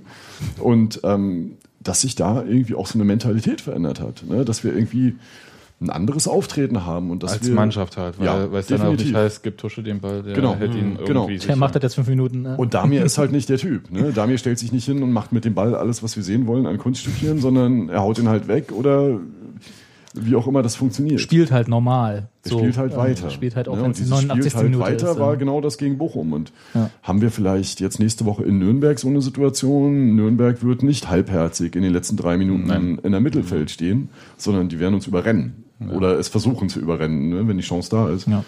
Und da mache ich mir tatsächlich weniger Sorgen. Und das, das finde ich eine sehr, sehr, sehr, sehr positive Entwicklung. Absolut, ja. So, ne? Weniger Sorgen in dem Stadion zu haben, ist immer, gut. toll. Ja. Wenn es dann, auch noch- wenn's dann auch noch gerechtfertigt ist, dann ist es noch besser. Ich habe ein bisschen Bedenken, dass Damir gerade auch ein bisschen Muskelkater hat, so äh, Schulter oder so, weil er musste Ja. die ganze Zeit die Arme so ausbreiten und seinen Spielern links und rechts sagen, äh, nach vorne rücken, wieder rausrücken und so, was sie die erste halbe Stunde ja nicht gemacht haben. Und er hat irgendwie gefühlt bis zur 80. Minute hat er immer die Arme ausgebreitet, den anderen links und rechts jetzt vorrücken. Fand ich ganz interessant. Man sieht das ja eher selten, dass das äh, so häufig passiert. Ja, das, äh, so. Hat sehr viel dirigieren müssen, hat es aber auch gemacht. Das finde ich gut. Ja. Er hat es auch, glaube ich, auch gut erkannt, ne, dass es nötig bleibt und dass es nötig ist in dem Augenblick. Und, und sich nicht halt nochmal die 20 Meter zurück reindrücken lassen oder so. Mhm. Und dadurch kam das vielleicht auch gar nicht zustande, dass man da überhaupt in so eine Drucksituation kam. Und dann ist vielleicht wiederum jetzt zurückzukommen auf Micha doch ganz gut, dass Micha neben ihm steht und dass ihm da auch ein bisschen Arbeit im Grätschen abgenommen wird. Wobei Damir ja blind alles weggrätschen kann, aber ähm, Micha ja auch ein bisschen. Und ähm, nee, das ist tatsächlich eine gute Kombination. Ich war übrigens sehr froh. Ähm, es gab in der ersten Halbzeit eine Situation, als ähm, am Bochumer Strafraum Fabian Schönheim die Grätsche angesetzt hat. Er hat den Gegner nicht getroffen. Aber es wäre auch kein Elfer gewesen. Nein, es wäre kein Elfer gewesen, aber er hat den Gegner nicht getroffen. Also ähm, Schönheim selbst dann, weil er mit, schön mit offener Sohle daran gegangen Ja. ist, wo ich dachte, hm, Ja, das ist Fabian. Schönheim. Ja, ist halt- ja, ich weiß. Das muss so. Aber so Ist ach, auch nicht mehr so oft. ist nicht mehr so. Nee, oft. Finde ich auch gut so. Also es ist Wird ja auch älter. Glücklicherweise Weiser. nicht. Ja, als weiser. junger Vater. hat er das Genau. gesagt. Aber genau. Muss jetzt Vorbild sein. wir alle anders. Lebensumstände und so. Genau. Ne? Nee, Aber aber es ist gut, dass du ihn erwähnst, weil er einfach jetzt gerade so ein bisschen untergegangen ist, finde ich. Und, und, und ähm, so sein Standing in der Mannschaft man auf dem Platz ja nicht wirklich sieht, außer halt, wenn er zwei, dreimal ausrastet oder auf den Ball spuckt. Aber Hat er nie gemacht. Hat er nie gemacht, weiß ich, sah nur so aus. es wurde ja auch nie mit Schiedsrichter. Also auch von meinem. Platz war das ganz schwer zu sehen, weil ich habe immer diese, diese Fahne, wir gewinnen sowieso vor dem Blick. Also, hab ich's nicht. Aber ähm, ich bin in jedem Spiel froh, dass wir ihn haben und ich bin in jedem Spiel froh, dass wir da einen Innenverteidiger haben, der halt auch mal wie in Dresden über die Außenbahn gehen kann und auch mal nach Genau, vorne der laufen nach vorne kann. geht und ja. macht, ja. Und auch äh, fußballerisch eben dann doch ein bisschen weiter ist als die Kandidaten, die wir Ende der 90er hatten oder so. Ne? Und ähm, Hast du gerade Harun Isa beleidigt? nein, überhaupt niemand. Daniel Ehrenmann. nein, nein, überhaupt nicht. Wenn nur Niemand. das Daniel Ja. Ehrenmann. Du musst diesen Podcast an dieser Stelle verlassen. Ja. Gut. Dann haken wir mal das Spiel ab. Was erwartet ihr eigentlich gegen Nürnberg nächsten Sonntag? Ähm, Das war ja im Hinspiel, um es mal zu Frage. sagen, war das ja ein Harakiri-Spiel mit äh, wo Union 4-0, glaube ich, verloren hat äh, und zwei Spieler. ja, Katastrophe. Das, äh, wo sie alle äh, so frei gedreht haben. Sich so war eigentlich, ungerecht. eigentlich ein gutes Spiel. Also, wenn ich mich recht erinnere, war es ein gutes Spiel, was wir irgendwie blöd verloren haben. Ja, weil also ein Viertspiel. weil sie ja. das Hirn ausgeschaltet haben. ja, total. Ja. Ja. Nürnberg ist das neue Fürth, das ist auch gemein. Ist fies, aber habe ich heute schon mal gemacht. Den Witz funktioniert aber ganz gut, wenn du jemand hast, der aus der Richtung kommt. Also, ähm, ja, ich habe vorhin schon mit Roland darüber gesprochen. Wir fahren auf jeden Fall hin, so mit meinem Bezugskreis. Und ähm, freue mich total drauf und ich glaube, dass wir da 1-0 gewinnen, glorreich. Hm, Und okay. ähm, Nürnberg ist nicht wirklich toll im Moment. Ja. Außer, dass sie einen relativ guten Torwart haben, kriegen die nach vorne auch nicht viel gebacken. So, ja. Und das heutige Spiel haben wir auch. Äh, Torwart ist immer noch Raphael Schäfer? nee, eben nicht mehr. Die haben den ja im letzten Jahr gewechselt jetzt. Ach so, in, okay. äh, Ahnung. in die Nummer zwei gewechselt. Ja, das, das war so diese Maßnahme vom, vom Ismail dort, Mhm. als, er, als er dort Nürnberg übernommen hat. Und ähm, ist keine überzeugende Mannschaft im Moment. Hm, okay. So. Ja, vielleicht. Wir haben, die, wir haben die vor der Winterpause. die haben jetzt auf jeden Fall verloren. Das Die haben jetzt verloren, ja, aber wir haben die vor der Winterpause die letzten Spiele gehabt. Sind die irgendwie. Na, wir sind punktgleich nicht so jetzt. schlecht, ne? oder? Wir sind punktgleich jetzt. Ich glaube, die haben auch ich die 27. stärker in Erinnerung, als sie sind? Na, die haben, die haben sehr, sehr gut, äh, sehr, sehr schlecht angefangen, hatten, hatten einen, ab dem fünften, sechsten, siebten Spieltag, glaube ich, kam der Trainer, Trainerwechsel, ne? hatten sie eine kleine Serie. Mhm. Und ist aber keine stabile Mannschaft. Okay. Also überhaupt nicht. Ist eher eine Mannschaft, die auf dem Niveau von Braunschweig spielt, würde ich sagen. So, ne? Also ist da vielleicht sogar was drin, weil ich, ich hatte, denke, ich dass hab, da was zu holen ist. Ja. weil ich habe eben mir die Frage auch gestellt nach dem Spiel und bin so ein bisschen ratlos und hatte, habe wieder so ein bisschen Respekt vor Nürnberg gehabt, einfach so aus, Weil es Nürnberg ist. ja, aus, aus historischen Gründen oder Ja, so. aber so ich, irgendwie vielleicht ist das klingt ja immer so groß. der neue Weg, dass wir sowas auch ablegen können. Ne? Dass wir nicht nur einmal alle zehn Jahre ins Olympiastadion fahren und die weghauen, sondern dass wir halt dann auch Mannschaften, die einen Namen haben, ähm, durchaus da bespielen können. Ja. Und ich glaube, dass wir das mit der Taktik, die wir jetzt auch zu Hause ja zeigen können, dass wir da was holen können. Also, und ich will jetzt kein 0-0, so, womit ich grundsätzlich immer glücklich bin, aber ähm, ich glaube, dass wir da was machen können. Okay. So, ne? Und wenn 3.000, 4.000 da sind, das wird vielleicht eher das ne? Problem sein. Sonntags, ne, die haben dort was 40.000, 45.000 oder sowas. Dass man auch gehört wird und dass die Jungs auch ein bisschen Support haben, das ist, glaube ich, eher wichtig. Dann, No. Also ich bin zweckpessimistisch, wie immer. okay, ja. Nee, ich bin, äh, bin definitiv optimistisch. Jan, ich muss dich jetzt mal bitten, Ja. äh, diesen Plattenspieler, den wir hier an unser Mischpult angeschlossen haben, Machst jetzt die du musst da, knallharte Überleitung? ja, du musst einfach bloß die äh, Nadel hochheben. Ich glaube, das geht dann schon einfach an. Nee, einfach bloß genau mit Hand und dann dreht sich's schon. Mit der Hand. Nee, da ist auch dunkel. Also da Also dann einfach mal kurz äh, unten dieses Dreh, Drehding, äh, nee, dieser Knopf, der Lautstärkeknopf ist auch der An-Ausschalter, wie früher beim Sternradio. Einmal ausmachen, wieder anmachen, wieder hoch, ein bisschen hochdrehen. Textilvergehen, der Siehst Podcast mit der besten Pegel, oder? Vorbereitung. Ich sehe keinen Pegel, mach einfach mal an. Und äh, das Lied ist ja äh, die zweite Rille, ne? Du weißt ja, wie Jo. das ist als äh, Vinyl-Mensch. ja, ist gut. Das ist ja Das war also der- Profi. Ende vom ersten Lied. Ich mache uns jetzt mal ein bisschen leise. wo die Spree sich mit der Dame vereint, wo die Sonne morgens von vorne scheint, wo man zu Fuß schneller ist als jede Bahn. Hier kommt man immer irgendwo an, wo du denkst, dass du in Venedig bist. Nur dass man hier statt Pasta Bratwurst isst, ein kleines Schloss, eine eigene Brauerei. Köpenick, Spinnersfeld, alte Försterei. Hier sind wir zu Haus, hier sind wir geboren. Hier ist unser Eisenland. Wir sind Union, hier sind wir zu Haus. hängt die Fahne an jedem Spind. Hier ist unser Eisenland, weil wir Unioner sind. Wo die Menschen sich mit sich verstehen, egal ob sie kommen, ob sie gehen, von Oberspree bis zum Mögelsee, von Schönewein bis JWD, wo's grün ist oder auch mal blau, wo ein Hauptmann schon mal die Stadtkasse klaut, wo wir gewinnen, selbst wenn wir verlieren, den besten Fall, im schönsten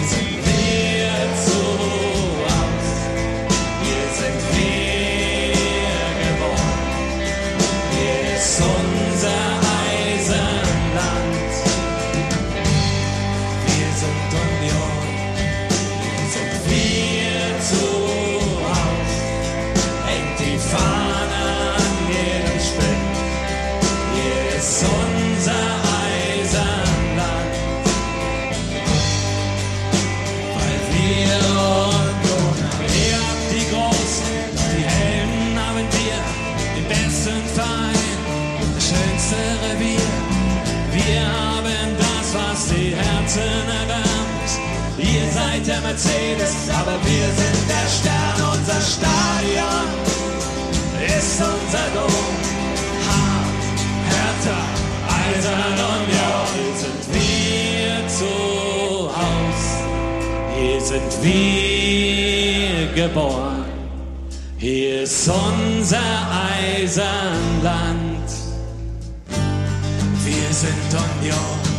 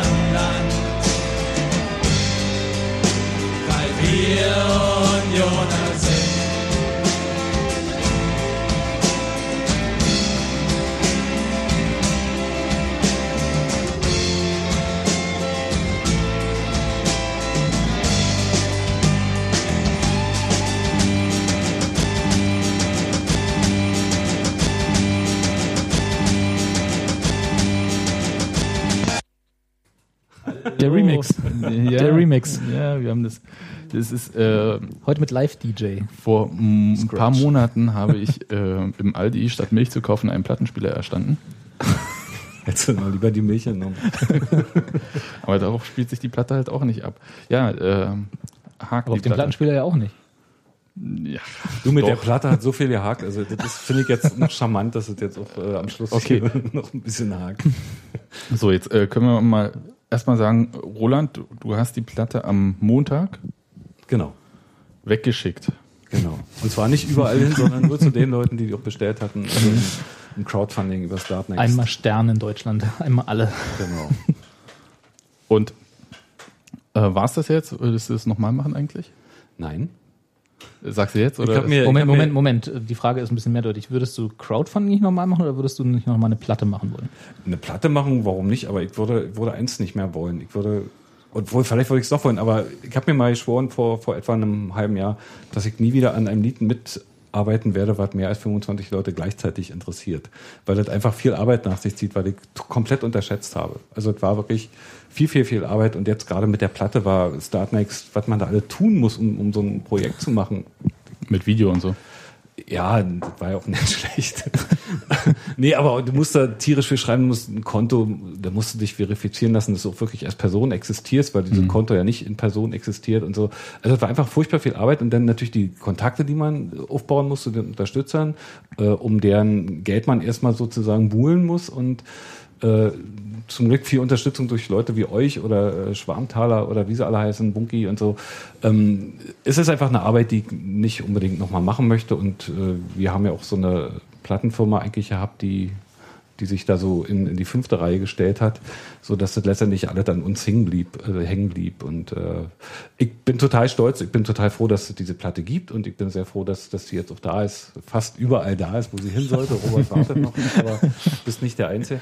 Ähm, nee, ähm, wie gesagt, vielleicht noch mal eine Platte machen, weil das sich, sieht einfach schön aus, das fasst sich gut an, das ist besser als so ein MP3, was man dann sich irgendwo runterlädt. Aber so die an, Sache an sich, so mit diesem Unionssong, da bin ich schon ganz froh, dass da jetzt so ein bisschen Ruhe einkehrt und dass, dass wir wieder uns auf andere Sachen besinnen können. Derjenige, der die schlechte Idee hatte, war ja Jan. Hallo. genau. Also das, das der für, dein, für dein Leiden im letzten halben Jahr verantwortlich war. Ja, ja, ja, genau. Also das kannst du ja vielleicht erzählen, wie wir uns überhaupt quasi, also wie das dazu kam. Also das ist ja auch so eine schöne Geschichte. Die du dann vielleicht doch lieber erzählen solltest. Also um der Legendenbildung vorzubeugen, also dieser Song wurde bei euch gespielt vor anderthalb Jahren? Ja, das muss schon zusammen mit so einem Hip-Hop-Lied war das, ne? Ja, genau. genau, da, genau. Wir, die, da hat Sebastian irgendwann gesagt, ich habe hier zwei neue Union-Songs. Genau, die wurden auch bei Facebook kontrovers Genau, diskutiert, weil ja. unser eine Woche später kam und das war sehr interessant. Und dann war einer davon war euer. Genau. Ja. Und Jan hatte den gehört und äh, hat dann irgendwie mich bei Facebook angeschrieben und dass er irgendwie so ein kleines Café hat in der Kolwitzstraße und wenn ich irgendwie mal im Prenzlauer Berg bin, soll ich mal vorbeikommen auf einen Kaffee. Und ich wohne nur um die Ecke und war dann also am nächsten Tag da und äh, so haben wir uns kennengelernt. Und das ist eigentlich eine schöne Geschichte, die sich daraus entwickelt hat. Und äh, Jan hat mich sofort damit konfrontiert, dass er sowas auf Vinyl haben will. Möglichst in Rot. Hier, Soundcloud, geht ja, Ja, gar nicht. ein- Was ist denn das? Ich habe gedacht, ja klar, habt ihr mal so ein bisschen mich umgehorcht, wie andere Leute darüber denken und habe vor allen Dingen auch in mich gehorcht, wie ich darüber denken würde, als jemand, der, der sowas jetzt aus seiner Seele für seinen Verein gerne haben will, äh, habe ich gedacht, eigentlich ist es eine gute Idee und das machen wir jetzt einfach mal. Ja.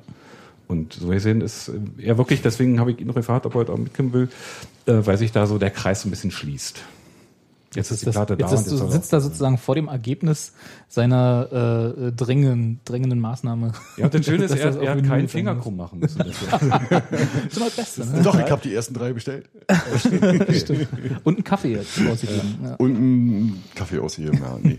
Es ist tatsächlich so, dass ähm, ja, diese Platte irgendwie ein bisschen was verändert hat für mich. Also nicht nur, dass Roland sozusagen in mein Leben gestoßen ist und er jetzt als Freund neben mir sitzt. Ähm, ich hatte ein bisschen vor dieser, vor dem Erscheinen der Platte einfach Lust auf Vinyl ähm, wiederentdeckt und ähm, auf dicke 180er Vinyl, farbig und baff an die Wand und Iron Maiden und so, ähm, was jetzt nicht so meine Musik ist.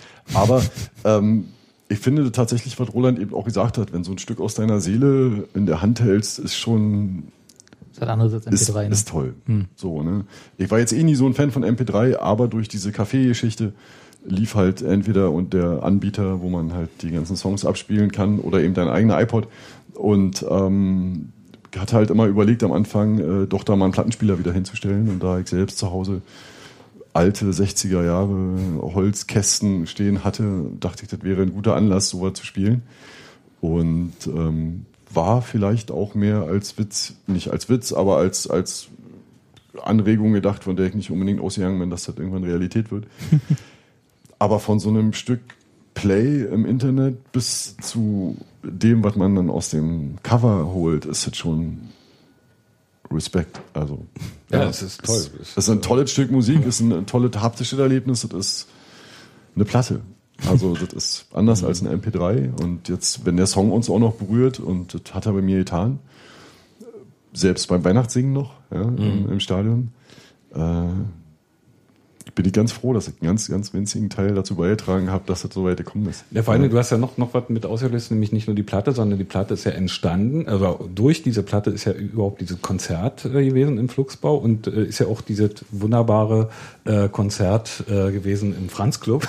Ja. Die Das war Record toll. Release Das war Party. toll. Ohne, ohne Record. Ohne, Ohne Record. Platte, Ohne genau. Record, ja. Genau, also das sind ja alles so Sachen, die wären ja überhaupt nicht passiert. Live was, was Aid wir, was und wir so. mit den Breakers erlebt haben, da sind wunderschöne Sachen passiert. Äh, sonst hätte man so einen Song veröffentlicht, jeder hätte sich den irgendwie runtergeladen und der, der Fall wäre erledigt gewesen. So hatten wir wirklich eine, eine ganz tiefe persönliche Geschichte mit vielen Menschen äh, durch diesen Song in Konzerten mit ganz viel Wärme, mit ganz viel Zuwendung, mit ganz viel Wertschätzung, äh, was, was ich so geschrieben gekriegt habe. Allein letzte Woche, nachdem diese Platte so in den Briefkästen äh, ankam. Äh, das sind alle Sachen, wo ich denke, das, das kannst du mit so einem MP3 ja nicht erreichen. Nein. Das ist äh, Fotografiert die jeder schicken seinen iTunes äh, Screenshot. genau, machst einen Screenshot vom iPhone. Nee, ich habe echt Bilder gekriegt, äh, wo die Leute ihre äh, devotionalen äh, Regale da aufgeräumt haben, dass diese Platte darin passt. Und natürlich, ich weiß jetzt, kenne alle aktuellen Plattenspielermodelle, die gerade, weil ich die einfach alle so als Foto gekriegt habe. Bis auf Sachen- den hier, der ist neu. Der. Ja, den muss, muss ich noch fotografieren. Das heißt, habe ich ja schon. Aber der hängt ja auch kurz am Ende. Das ist eben die, diese, diese, diese Kultur, die sich um so eine Scheibe einfach äh, spinnt, äh, das ist, hast du sonst nicht. Ja. Und ich habe auch zu Hause wirklich den Vergleich gemacht. Ich habe mal MP3 gehört und Platte gehört, das gleiche Lied.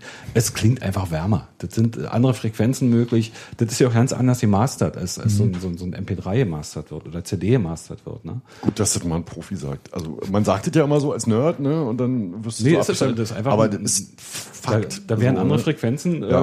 äh, gesetzt. Ähm, das ist so. Klingt einfach anders. Danke, Und das knistert oder das hängt, Ja. so wie eben. Ich Und meine- wenn dann noch der Goldstecker dazu kommt. Dann Nee, jetzt hör auf hier rumzutrollen. Ach, ihr wüsstet mein Plattenspieler sehen. Ich habe ja kein Facebook, sonst würde ich das jetzt mal posten. Aber Ich gebe zu, ich hatte vorher mal äh, so ein äh, Möbelstück, ja, so kennt ihr noch so Mhm. unten die äh, Fächer für die Musiktruhe. Ja. Und äh, habe in Kreuzberg gewohnt, hatte auch Holzfußboden äh, so wie hier. Problem ist halt immer dann, wenn ein Auto irgendwie die Straße lang gefahren ist, Mhm. ist die Platte gesprungen, hatte dann so Tennisbälle halb aufgeschnitten und unten drunter. Ja, okay. Das hat ganz gut funktioniert Ja. übrigens. Also Pro-Tipp, falls das jemand will. du, du Aber Selbstentkopplung. Es Ja. gibt so einen deutschen Hersteller, der sowas ganz professionell Ja. so verkauft. Der professionelle Tennisbälle Tennisbälle zerschneidet. Genau. Genau. Ja. Trigema, jetzt um noch die andere zu nennen. Ja. Nee, da ist die technische Entwicklung tatsächlich schon ein bisschen weiter und, äh, und den Berliner Straßenverkehr mit einberechnet. Gibt es. Und was ich auch noch kurz sagen wollte zu der Platte, du hast richtig gesagt, ist der zweite Song, weil der erste ist nämlich der FCU von den Breakers. Und das war auch äh, von uns, also die Idee kam aus, aus dem Fanlager, weil wir hatten mal so gefragt, was wollt ihr auf die B-Seite haben? Wollt ihr da eine Karaoke-Version oder die Version als Kunstversion ohne Chor oder wie wollt ihr das? Und dann kam irgendwie die Idee, Mensch, FCU gibt's da auch noch und dann äh, fand ich das auch, auch eben so schön, mit, mit, mit Christian und seiner Band äh, zu arbeiten. Und wir hatten wirklich echt viel Spaß in deren Keller, haben viel Wein getrunken und, und viel geprobt. und äh, auch jetzt ihm, also der uns auch einfach viel geholfen hat, der diesen Song von Anfang an mochte und äh, uns da auch weiter äh, im Gespräch erhalten hat, auch einfach zu sagen, hier komm, äh, ihr kommt damit drauf und dann haben wir davon auch eine schöne Live-Version und wir hatten nicht mehr das Problem, dass wir uns eine Band hätten suchen müssen, die das mit uns live einspielt, weil die existierte ja schon. Genau. Also Ähm. FCU ist äh, auf der B-Seite auch drauf, in einer wirklich wunderschönen Version, die geht richtig ab. Äh, ihr hattet ja damals, als, als wir dann, äh, als, als ich das erste Mal, wie gesagt, von Sebastian das Lied zu Ohren bekommen habe, damals in dem Podcast, äh, das war dann auf Soundcloud, ne? Das, äh, Genau. da habt ihr das ja veröffentlicht. Ähm, wie, also wann, wann kam sozusagen der Gedanke, Mensch, für die Platte brauchen wir Crowdsourcing? Oder wann, wa- wann war Crowdfunding. das? Crowd, genau, Entschuldigung, Crowdsourcing ist verdammt. Crowdfunding. Äh, äh, Hätte dir jetzt geglaubt. also äh, äh, Start Next war das, ne? Genau. Genau. Äh, die, äh, die Kampagne dann dort an, anzuleiern. Äh, war das relativ schnell klar? Also ich bin, weil ich weiß überhaupt nicht, wie man sowas angehen würde, einfach auch, weil ich nicht in dem äh, Business bin. Ich wüsste überhaupt nicht, wie eine Platte entsteht, sage Ja. ich mal ganz platt, ja. Haha, Wortspiel. Ähm, die, äh, also von Soundcloud zu, zu der Platte, die jetzt vor uns liegt, auf dem Plattenteller sozusagen, äh, wie ist, wie schnell war da die Entscheidung, da, äh, da so eine Kampagne anzuleiern? Also die Entscheidung war erstmal, das auf MP3 zu packen und bei iTunes einzustellen. Das Mhm. war am 6. Dezember 2013, äh, war die Sache online erhältlich. Und wenige Wochen später war klar, dass das, oder nee, zu dem Zeitpunkt war schon klar, dass wir die Platte machen werden, weil ab Januar lief das Crowdfunding auf äh, Startnext.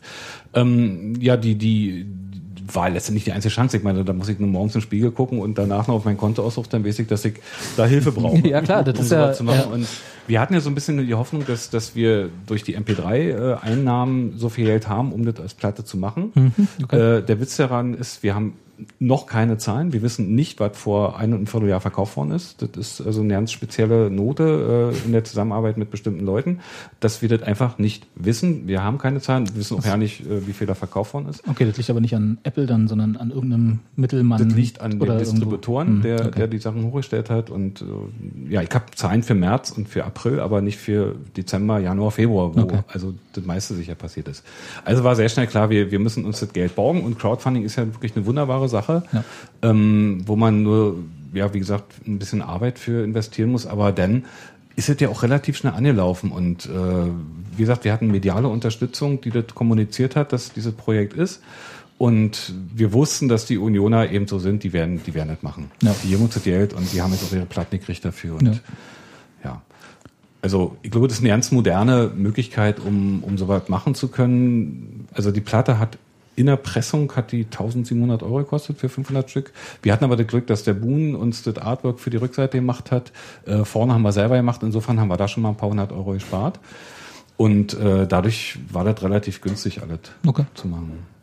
Und ich verspreche an dieser Stelle hochteilig, es wird keine Nachpressung geben. Das sind 500 Stück, die exklusiv gemacht worden sind, so wie es auch angekündigt war. Nicht, dass es da irgendwie Fragen gibt. Super Überleitung. Jetzt kann denn weil. Los, komm. ich habe gleich einfach zwei Platten bestellt und eine werde ich ähm, verlosen. du alleine? Nee, wir. Äh, Eine werden wir verlosen. Ich, ich habe zwar bezahlt, aber wir verlosen. ähm, Ja, komm, rein in die Wunde. so machen wir das nämlich hier immer. ja. Nein, ja, danke. Nein. Also wer- die Platte haben möchte und äh, damals das Crowdfunding verpasst hat, gibt es eigentlich noch Ka Platten zu kaufen? Es gibt ein paar, aber also ich sag noch nicht, wie wir das machen, weil das müssen wir erstmal besprechen. Ähm, da müsst ihr dann halt äh, euch anfreunden mit Roland auf jeden Fall. Genau. Und Gleich erstmal auf Facebook befreunden und dann Genau, und nerven. Nett, nett, nett sein. Nee, nicht nerven, einfach nur nett sein. Immer jeden Tag schreiben, was ist mit den Platten? Bitte nicht, bitte nicht. Nein, aber wie, wie kommt ihr, also ganz einfach, ähm, wenn wir jetzt den Podcast veröffentlichen, einfach drunter schreiben, äh, wo die Aufnahme stattgefunden hat, Die Live-Aufnahme. die Live-Aufnahme. Wer ganz genau zugehört hat, weiß es. Der weiß es, das äh, hat der Roland glücklicherweise, obwohl er nicht wusste, dass wir diese Frage stellen werden, Da war ich total überrascht. genau, äh, hat er das jetzt erwähnt. Und ähm, wir losen das dann aus, wie immer schön. Unter keiner notarieller Aufsicht. Nee, aber mit, mit äh, YouTube, mit YouTube-Video. Mit YouTube-Video. Genau. Immer. Crowd, crowdgesourcter Notar, da passt es diesmal. Ist das nicht outgesourced, Notar? Das ist das Gleiche. So, dann sind wir fast durch. Jan, eine Frage habe ich noch. Äh, welches Café meinst du da eigentlich? Ah, ich, Wo müsst ihr hingehen, um Platten zu haben? Äh, äh, um oh, euch das, zu ja, Platten das, überreden ist, zu das ist jetzt ganz blöd. Es ist ganz lieb, dass du fragst. Das Café gibt's leider nicht mehr. Aha. Äh, Wegen Es- Kolbitzplatz? Ähm, nicht wegen Kolwitzplatz, obwohl es schön wäre, das jetzt so zu sagen. Ja, es gibt wegen dem Kolwitzplatz meinen Laden nicht mehr, weil Kolwitzplatz sucks.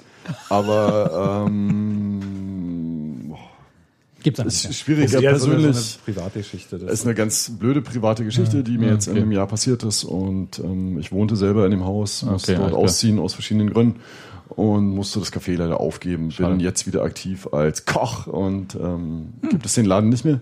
Aber es gibt noch andere gute Plattenläden in Friedrichshain und Prenzlauer Berg, in die man ruhig mal gehen sollte, auch wenn sie vielleicht ein bisschen schummerig du kannst sie einfach nennen jetzt. ja, hier. Fopo Records zum Beispiel ne, in der Warschauer sollte man mal für, reingehen. für den Punk in dir.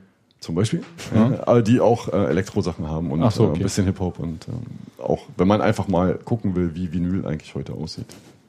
Rot und Kann man auch zu dem ganz großen Kaufhaus am Alexanderplatz gehen, die mittlerweile eine sehr gut sortierte Ja. Vinylabteilung hat. du, die, die meinst gegenüber von dem Kaufhaus, ne? Also gegenüber von dem Kaufhaus der Elektronikhändler.